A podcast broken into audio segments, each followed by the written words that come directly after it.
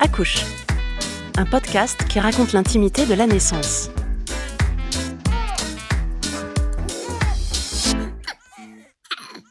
Bienvenue dans cet épisode d'Accouche. Comme les autres de notre série, il ouvre en grand les portes de la salle de naissance. Cet épisode propose une conversation sur l'accouchement à domicile. En 1952, 47% des femmes accouchaient chez elles. Dix ans plus tard, le taux avait chuté à 14%. Et aujourd'hui, en France, seuls 1 à 2% des parents vivent la naissance de leur enfant à la maison. S'engager dans un tel projet, que l'on soit parent ou professionnel accompagnateur, c'est s'exposer à des critiques, des jugements parfois sévères, un risque de sanction aussi. Qu'est-ce qu'un accouchement normal? Qu'est-ce qui relève du médical et du non médical Pourquoi certaines femmes prennent la décision d'accoucher chez elles et comment cela se passe-t-il concrètement?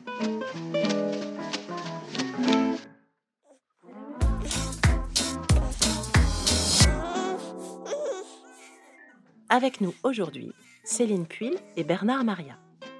Céline, vous avez 32 ans. Vous avez, lors de vos études, travaillé la question du genre, des sexualités, du féminisme.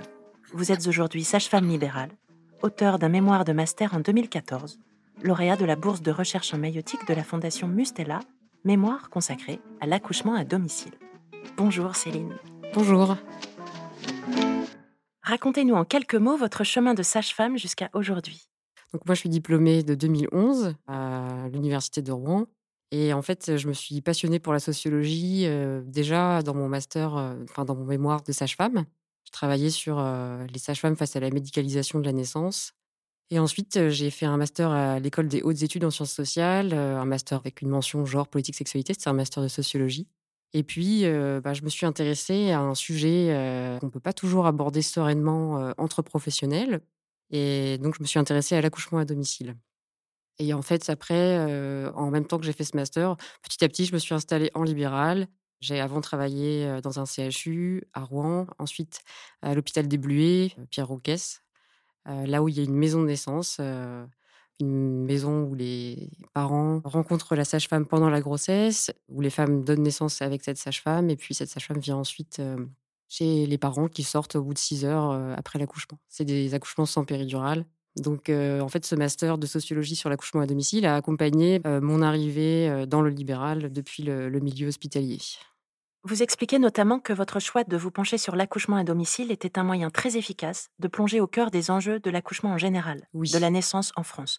Pouvez-vous nous en dire un peu plus? Donc, en fait, quand j'ai commencé cette recherche sur l'accouchement à domicile, je suis allée voir des femmes, des sages-femmes, j'ai même aussi travaillé dans un cabinet à Paris où il y a des sages-femmes qui font de l'accouchement à domicile. Je me suis vraiment plongée dans ce, dans ce milieu. Ce que j'ai compris, c'est qu'il y avait une grosse controverse autour de la médicalisation de la naissance. La médicalisation, c'est une notion sociologique de 1972. C'est définir un comportement comme une maladie et les professionnels chargés d'y répondre. Est-ce que, du coup, l'accouchement doit être médicalisé? Si oui, comment? Là, les comparaisons entre les pays ont souvent leurs limites, mais elles ont aussi des avantages. Il y a un livre en 1996 qui s'appelle Comment la naissance vient aux femmes, qui m'a beaucoup aidé, et c'est un comparatif entre Pays-Bas et France. Donc, à l'époque, il y a des accouchements à l'hôpital en France, avec 80% de péridurale, 20% de césarienne, et puis des accouchements à domicile aux Pays-Bas, avec du coup 10% de césarienne, 10% de péridurale. Et puis, des chiffres en termes de mortalité assez comparables. Donc, la sociologue Madeleine Acriche et sa collègue se sont dit bah, comment ça se fait? Et en fait, on voit que en France, on présuppose que la grossesse est à risque, l'accouchement aussi, et que, en fait, la notion de normal, c'est une notion a posteriori. Et en fait, toute l'organisation des soins va dépendre de, cette, de cet adage. C'est-à-dire que le, médecin va plutôt être privilégié par rapport à la sage-femme. Donc ça, c'est en termes de qui s'occupe des grossesses. Ensuite, les lieux d'accouchement, on va plutôt favoriser un lieu à l'hôpital. On, on a une notion de la sécurité qui repose sur une technicisation de l'accouchement. Quel plateau technique Quel médecin Quelle réanimation? Parce que voilà, il y a toujours un risque en fait. Donc en une phrase ou deux, quel est le grand enjeu soulevé par votre travail de recherche? Qu'est-ce qui est important pour qu'une femme accouche et que son bébé soit en bonne santé et qu'elle-même soit en bonne santé? Et quand je dis parle de santé, je parle de santé physique, je parle de santé morale et santé émotionnelle. Et quel a été le rôle de la Fondation Mustela? Dans votre travail? Eh bien, de me soutenir financièrement et de me permettre d'aller sur le terrain. Ça veut dire d'aller rencontrer les femmes, les sages-femmes, de passer des heures avec elles, de voir des accouchements à domicile. Ce que ça a pu me faire dans ma pratique de sage-femme, c'est que, en fait, quand je retournais en garde, eh bien, parfois c'était compliqué d'avoir vu des accouchements où, en fait, eh bien, c'est simple. Et du coup, de revenir à l'hôpital où c'est compliqué. C'est-à-dire où il y a du stress, où je dois m'occuper de trois patientes en même temps, où où j'ai pas mangé depuis 8 heures, il est 17 heures, où je voudrais faire de mon mieux pour, pour aider ces femmes, mais en fait, je suis sur 10 trucs en même temps. Et en fait, j'avais à ce moment-là besoin de savoir qu'il y avait autre chose qui existait. Ce que m'a permis la Fondation Mustela, c'est de me donner du temps pour me rendre compte qu'autre chose existait.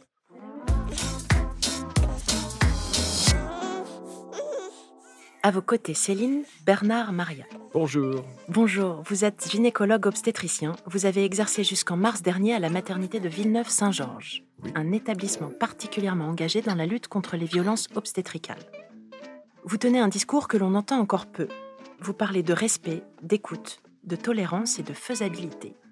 Vous parlez de bon sens, en fait.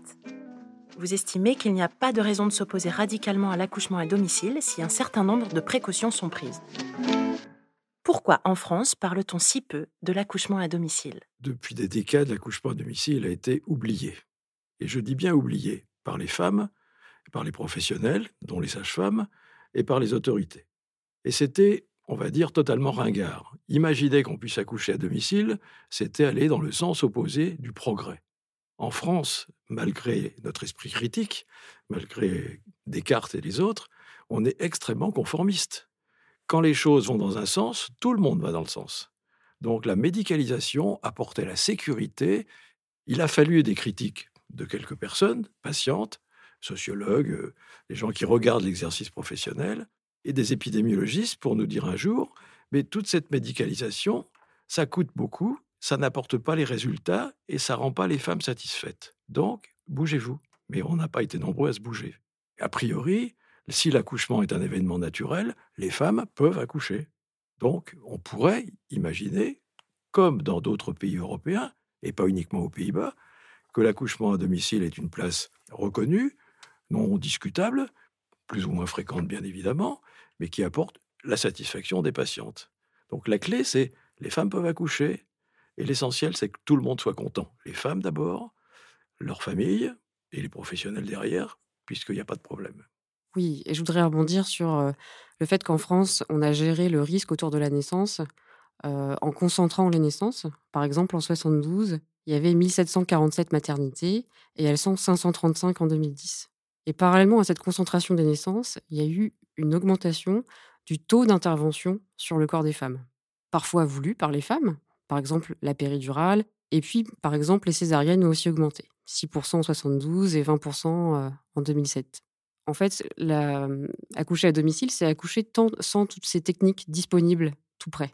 Donc, ça veut dire, effectivement, comme l'a dit Bernard Maria, considérer que le corps des femmes bah, peut être capable d'accoucher, que le risque autour de la naissance, eh ben, on en discute avant, que mmh, c'est par exemple le discours de certains patients de dire nous, on accepte des risques qui sont exceptionnels en accouchant à domicile, mais par contre, on s'évite des risques très courants comme un taux d'épisiotomie, comme des césariennes, qui ont des conséquences sur la santé des mères et des bébés. On va revenir sur tout ça, mais d'abord, qu'est-ce que c'est un accouchement normal? Prenons un peu de recul. La grossesse et l'accouchement ne sont pas des maladies.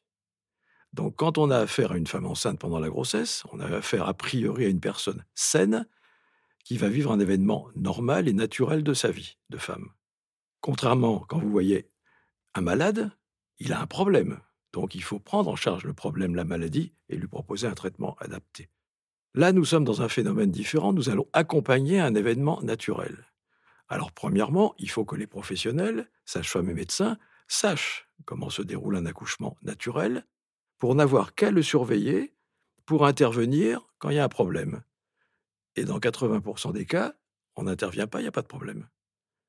Donc déjà, vous dites, 80% des cas, on pourrait accoucher sans tout cet artefact, toute cette technique. Alors après, à la maison, à l'hôpital, en centre de santé ou ce que vous voulez, mais on n'a pas besoin de la technique. Et la technique, elle va avoir sa fonction, soit dans des cas médicaux assez rares parfaitement codifiés. Alors, euh, les indications de césarienne en cours de travail, les problèmes d'hémorragie, tout ce que vous voulez, mais ça, c'est assez facile à repérer. Soit parce qu'il y a des situations propres qui sont difficiles à vivre pour la femme, la douleur, l'accouchement qui est long, auquel cas, on va pouvoir lui apporter une assistance d'accompagnement ou de péridurale ou de choses comme ça. De quoi les professionnels doivent-ils s'assurer avant un accouchement à domicile? Quelle est sa demande? Comment est-ce qu'elle voit la sécurité? C'est quoi le projet du couple? Euh, Et puis, bien sûr, les contre-indications euh, médicales. À quel moment dans l'histoire d'une grossesse survient cette demande d'accoucher à domicile? L'accouchement à domicile, c'est quand même une pratique confidentielle. Donc, il y a des gens qui sont très renseignés, qui, euh, du coup, regardent sur Internet, qui se documentent et qui ensuite vont voir une sage-femme. Je ne sais pas si en maternité, on parle de l'accouchement à domicile aux femmes comme possibilité de choix, parce que, en fait, c'est quand même une pratique qui n'est pas codifiée. Il n'y a pas de, de recommandation de la Haute Autorité de Santé. Il y a, pas, il y a parfois un réseau périnatal donc, qui peut organiser ça, mais ce n'est pas très organisé. Souvent, c'est aussi des femmes qui ont pu se, renseigner ou alors qu'on, suite à un premier accouchement en institution hospitalière, bah voilà, ont rencontré d'autres femmes et se sont ensuite tournées vers, vers l'accouchement à domicile. Alors, qu'est-ce qui doit être rédhibitoire? Il y a deux catégories de femmes qui souhaitent accoucher à domicile. Il y a des femmes motivées qui, avant même d'être enceintes, ont imaginé, réfléchi, se sont renseignées dans des réseaux, des associations ou sur Internet de la possibilité offerte à elles d'accoucher à domicile par choix. Et vous avez deuxième catégorie de patientes qui sont plus complexes, qui ont subi des mauvais souvenirs ou des violences, entre guillemets, d'un précédent accouchement à l'hôpital, public ou privé, et qui fuyant l'hôpital, souhaitent accoucher autrement. Alors cette deuxième catégorie pose problème parce que comme il y a des antécédents embarrassants, compliqués, l'accouchement à domicile est raisonnablement pas possible. Pour reprendre le premier groupe, ce sont des femmes qui n'ont pas de problème et qui ont une idée en elles-mêmes, une volonté personnelle d'accoucher le plus naturellement possible à domicile. Alors ce qui est rédhibitoire, c'est assez simple. Quand vous recevez cette femme et qu'elle vous fait part de son projet, il faut vérifier qu'elle soit en bonne santé, qu'elle n'ait pas d'antécédents sérieux de maladies qui perturberaient le déroulement de la grossesse ou de l'accouchement, et que toute la grossesse va se dérouler normalement. J'entends normalement aucune pathologie, pas de problème particulier, pas d'angoisse. Donc, femme normale, grossesse normale, dans un contexte volontariste avec le partenaire et avec la sage-femme qu'on a rencontrée, si on a la chance d'en avoir trouvé. Si en cours de route apparaît une pathologie pendant la grossesse, on est tous assez grands pour dire la sage-femme, le médecin, euh, vous avez un problème, une hypertension, vous avez un problème assez sérieux, il n'est pas raisonnable, il n'est pas pensable d'accoucher à domicile. Si les choses sont dites correctement, ça ne doit pas poser de problème parce qu'il y a quelque chose de sérieux.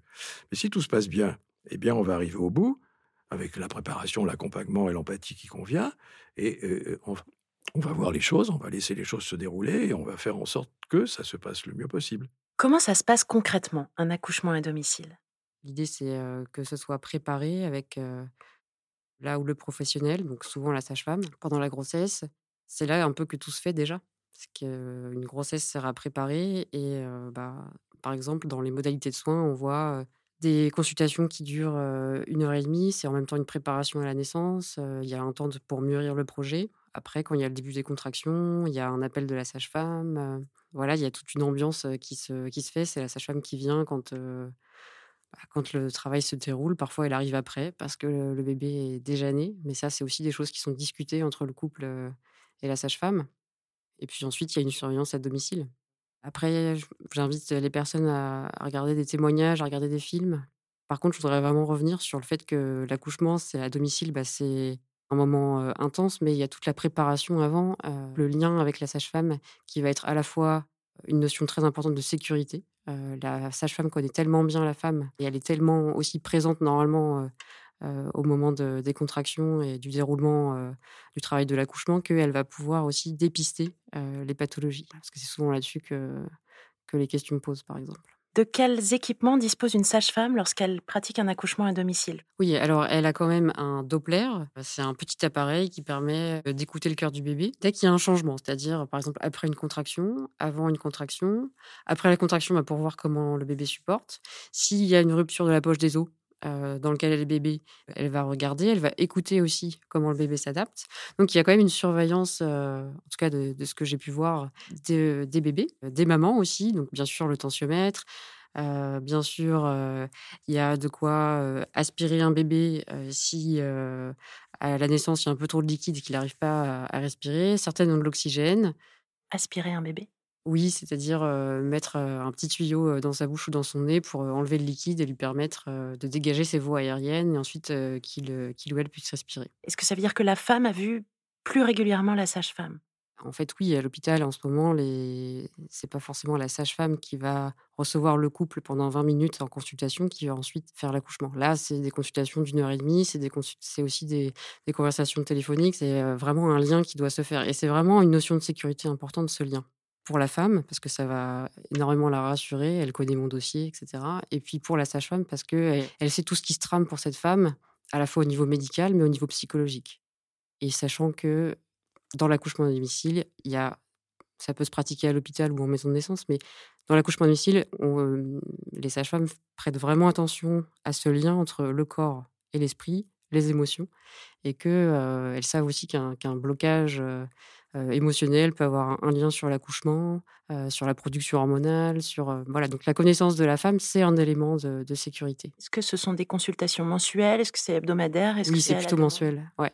Après, il y a une grande liberté. ça peut être beaucoup plus, mais c'est au moins mensuel, comme les recommandations le stipulent. Quoi. Quel lien existe avec l'hôpital? Alors moi, je vais vous faire part de mon expérience qui n'est pas transposable ailleurs. J'ai autorisé plusieurs sages-femmes dans ma carrière, avec un contrat officiel, à venir faire des accouchements de leurs patientes personnelles qui souhaitaient accoucher à l'hôpital ou pour lequel il était nécessaire qu'elles viennent à l'hôpital. La règle du jeu était que ces femmes devaient avoir un suivi qui euh, respectait les obligations de l'hôpital. Euh, un dossier commun, une carte de groupe sanguin, une consultation d'anesthésie, les examens qui vont avec. C'est-à-dire que la patiente qui était suivie jusqu'alors par la sage-femme, y compris en début de travail, si elle arrivait parce qu'il y avait une difficulté, le dossier était à la main, les sages-femmes du service avaient tout ce qu'il fallait dedans, l'anesthésiste avait tout ce qu'il fallait dedans, et on pouvait prendre la commande des opérations pour résoudre la question. Et puis j'ai eu une autre expérience avec une sage-femme qui faisait des accouchements euh, à domicile euh, dans mon département et qui m'avait demandé si je pouvais régulièrement, systématiquement recevoir en début de grossesse les patientes qui souhaitaient accoucher chez elle. Avec l'objectif elles ont un dossier dans une maternité, elles ont été vues une fois par un médecin, on leur applique aussi la règle consultation d'anesthésie, carte de groupe et tous les examens qu'il faut. Ça veut dire qu'en cas de problème, elles arrivaient, comme tout le monde, aux urgences du service, inscrites et enregistrées dans le service. Dans les deux cas de figure, ça s'est toujours très bien passé. Dans le premier cas de figure, les deux sages-femmes qui ont eu cette activité ont rapporté des femmes qui avaient des difficultés en cours de travail pour que ça se termine, mais ça s'est passé dans de bonnes conditions, on a pris la main, etc. Et dans le deuxième cas, avec cette sage-femme qui a les accouchements à domicile, les deux ou trois patientes que j'ai vues, je les ai vues une fois et je leur disais, n'oubliez pas de m'envoyer un mail pour vous annoncer la naissance, parce que sinon votre dossier va rester en suspens. Mais en cours de route, si elle n'a plus envie d'accoucher à domicile, elle a un suivi déjà en partie dans le service, continue dans le service et elle rentre dans le rang habituel. Il faut qu'il y ait une bonne relation entre les sages-femmes qui font des accouchements à domicile et une équipe, a priori géographiquement compatible avec le logement et l'adresse de la femme. Car à ce moment-là, on va prendre les précautions qu'il faut. Vous n'êtes pas une femme anonyme qui arrivait en urgence à l'hôpital où on ne vous attend pas euh, dans une situation incroyable. Vous avez un dossier, on vous a vu, vous avez les éléments nécessaires à la sécurité, la carte de groupe, la consultation d'anesthésie, bah, comme toutes les femmes finalement. S'il y a un désir important d'accouchement à domicile et si on l'a autorisé parce que c'était faisable et qu'il n'y avait pas de contre-indication, il faut qu'il y ait une relation structurelle, dans le cadre d'un réseau, d'une convention, entre la dite sage-femme et, et le couple et l'équipe hospitalière qui pourrait l'accueillir. Et quand on fait le retour d'information, le retour d'expérience, on s'aperçoit qu'il y a très peu de femmes qui viennent. Celles qui viennent, elles viennent pour des vrais problèmes, et ben c'est notre boulot de le faire et on le fait. Et celles qui ne viennent pas parce qu'elles accouchent à domicile correctement, et ben voilà, on met clôture, l'accouchement est terminé, tout s'est bien passé. Qu'est-ce qui peut provoquer le transfert d'un accouchement démarré à domicile vers l'hôpital? Bah, souvent, il faut quand même le préciser, c'est quand même des transferts qui sont non urgents. C'est par exemple une femme, dans, au cours de, du travail, son col s'arrête de s'ouvrir, le col de l'utérus s'arrête de s'ouvrir, ça s'appelle une stagnation. Donc ça, par exemple, ça peut être un motif de transfert. Ou alors une femme, par exemple, qui veut une péridurale. c'est aussi un motif de transfert. Ça peut être aussi le, liquide amniotique qui change de couleur. Ça, ça peut être un motif de transfert. après l'accouchement, ça peut être parce que le placenta ne vient pas en dehors d'une situation d'hémorragie ou éventuellement une situation où il y a un saignement. Voilà. Donc ça peut être dès qu'il y a un élément qui, qui alerte la sage-femme et qui fait que le, domicile n'est plus le lieu où la femme est le plus en sécurité. Alors le coût de l'assurance annuelle pour la pratique de l'accouchement à domicile pour une sage-femme équivaut à son salaire moyen annuel, ce qui est impossible à assumer. L'amende en cas de non-assurance est très élevée. Avez-vous pu, Céline, au cours de votre travail, évoquer cela avec les sages-femmes que vous avez rencontrées? Bien sûr, ce sont des militantes puisque en fait elles risquent une interdiction d'exercice et surtout aussi 45 000 euros d'amende. C'est pas sans conséquence pour elles. Avez-vous pu discuter avec les sages-femmes qui font le choix de pratiquer des accouchements à domicile, des raisons qui les ont poussées à ce choix? Oui, bah, en fait, en général, c'est pour permettre aux femmes d'avoir un accouchement respectueux, aux bébés de naître dans les meilleures conditions. Donc, en fait, ces personnes, elles espèrent enrichir le monde. C'est aussi une dimension politique. C'est aussi pouvoir promouvoir une vision du corps des femmes qui est capable d'accoucher, si on la met dans de bonnes conditions pour ça. C'est-à-dire si on respecte, par exemple, les positions qu'elle prend. une femme qui peut choisir ses positions, eh bien, peut permettre à son bébé de passer plus facilement dans le bassin. Et puis, une femme qui est soutenue émotionnellement, psychologiquement, eh ben, est dans des très bonnes conditions pour, pour accoucher. Quels sont très concrètement les gestes pratiqués par une sage-femme qui accompagne un accouchement à domicile? Actuellement, dans les maternités, il y a, quand une femme accouche, au cours de son travail, c'est-à-dire au cours des, contractions, jusqu'à la sortie du placenta, des interventions qui sont faites en systématique, qui ne sont pas forcément faites à domicile. Par exemple, la rupture de la poche des os. En 2010, dans l'enquête périnatale, c'était 58% des femmes auxquelles on rompait la poche des os. Et ça, par exemple, c'est pas quelque chose qui va être fait à domicile, puisque l'idée, c'est que la poche va se rompre au moment où ce sera opportun pour ce subtil accouchement. Et que si on vient perturber d'un moyen ou d'un autre eh bien, cet accouchement, y compris par quelque chose qui peut paraître anodin comme la rupture de la poche des os, eh bien, ça peut ensuite mettre le cordon devant la tête du bébé, ça peut intervenir sur la manière dont le bébé va plier sa tête pour rentrer dans le bassin. Donc du coup, les sages-femmes ont vraiment une, une, pratique extrêmement subtile à domicile pour ne pas intervenir, chose que on a envie de faire en tant que professionnel. Parce que on a l'impression d'être actif, on a l'impression d'aider, et puis ça nous rassure d'intervenir. Mais à domicile, les sages-femmes sont très précautionneuses sur le niveau d'intervention qu'elles font. Et ça, c'est vraiment quelque chose euh, qui, moi, m'a énormément apporté dans ma pratique euh, ensuite à l'hôpital, d'essayer de, comprendre subtilement comment est placé ce bébé par rapport au bassin de cette femme, comment cette femme se sent, comment est-ce qu'elle peut ou pas laisser son bébé, passer dans son bassin et est-ce que je dois vraiment intervenir?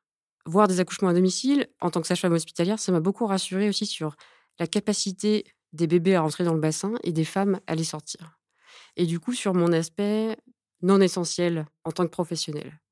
J'espère que beaucoup de mes collègues verront des accouchements normaux et pourront bénéficier du savoir des sages-femmes qui font euh, de l'accouchement à domicile. Les deux mondes, celui de la naissance à domicile et celui de la naissance à l'hôpital ne sont pas opposables. C'est pas opposable.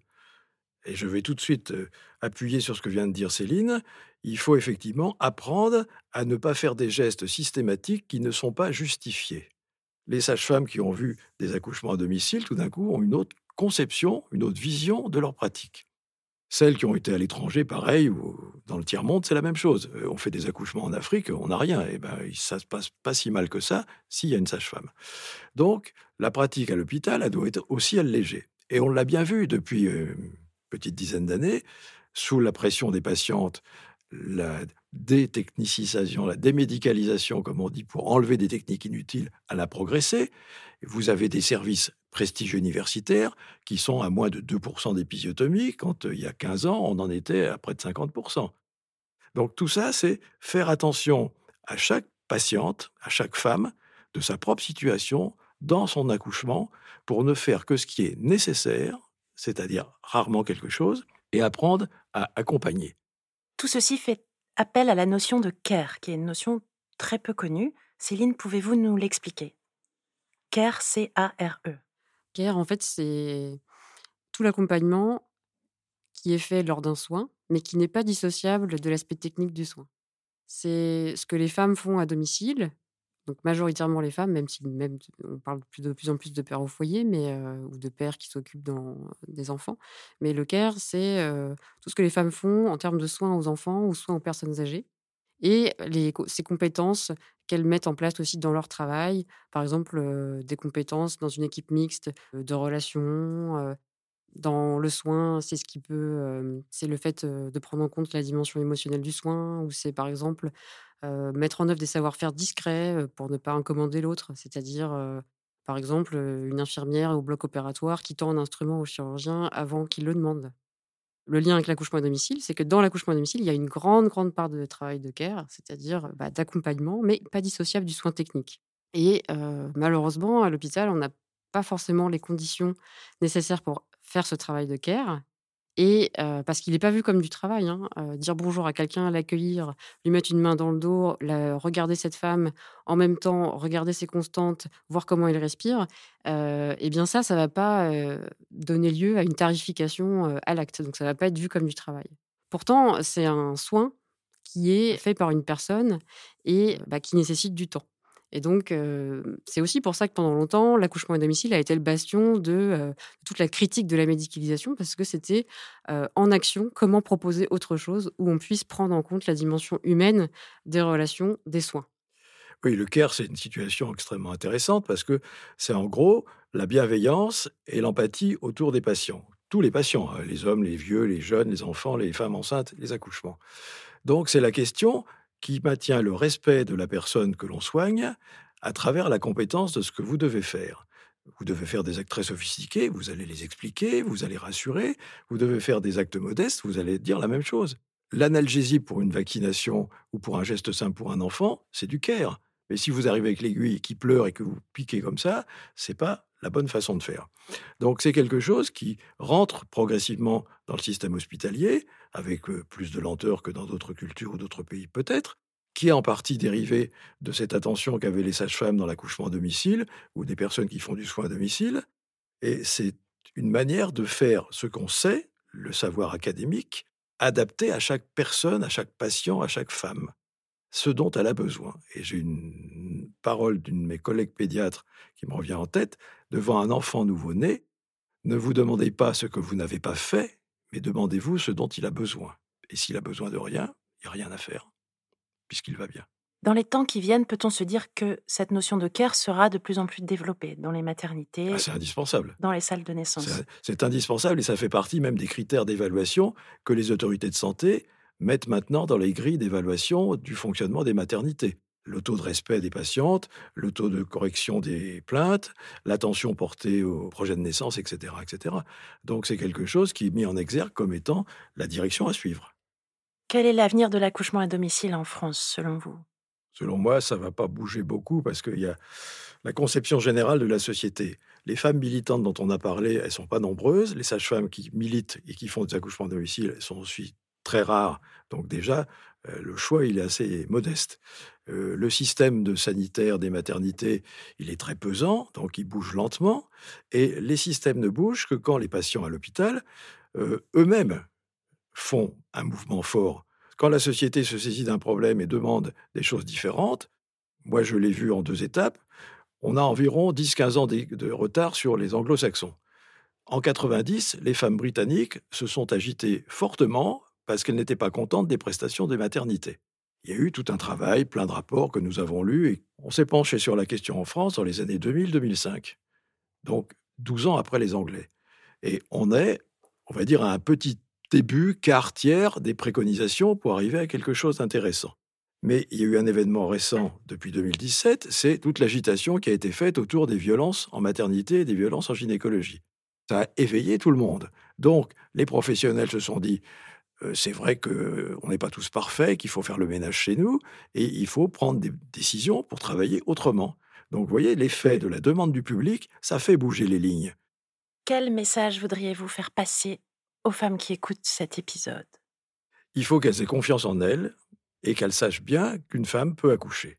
et que avant qu'on y touche, au sens général professionnel du terme, il faut qu'on l'argumente, qu'on l'informe et qu'on la respecte. Si je dois faire ça, il faut qu'elle comprenne pourquoi. Et si on n'a pas à le faire, on ne le fait pas. Donc c'est une question de respect des patientes pour les professionnels et de respect des règles du jeu pour qu'on soit tout à fait dans une position idéale. On ne fait pas les choses inutiles parce que c'est écrit, parce que c'est le protocole. On va faire un ménage, on va laisser ce qui est utile, et ce qui est utile, c'est respectons les femmes et écoutons-les. J'aimerais vous demander comment vous vous sentez dans votre corps, dans votre cœur, dans votre tête, de sentir comment vous, comment vous bougez, comment votre bébé bouge. Et tout ça, tout ce savoir que vous allez vivre, euh, c'est très précieux pour, euh, pour le moment où vous allez accoucher. Et je vous conseille le film Entre leurs mains, un documentaire de Céline Darmagnan, édité en 2013. Merci d'avoir partagé avec nous votre travail.